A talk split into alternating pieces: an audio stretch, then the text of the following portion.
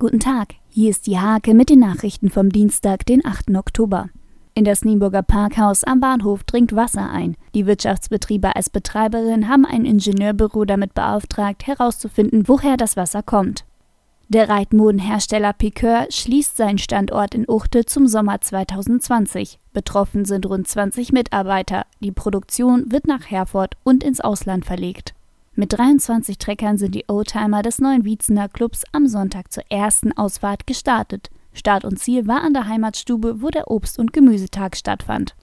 Fußballschiedsrichter Lehrwart Lukas Frenzel treibt momentan die Förderung im Landkreis voran. Er bot einen Beobachterlehrgang an und bildete acht neue Anwärter aus.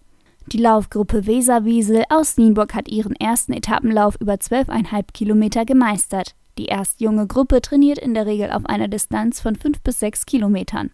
Diese und viele weitere Themen lest ihr in der Hake am Dienstag oder unter www.diehake.de.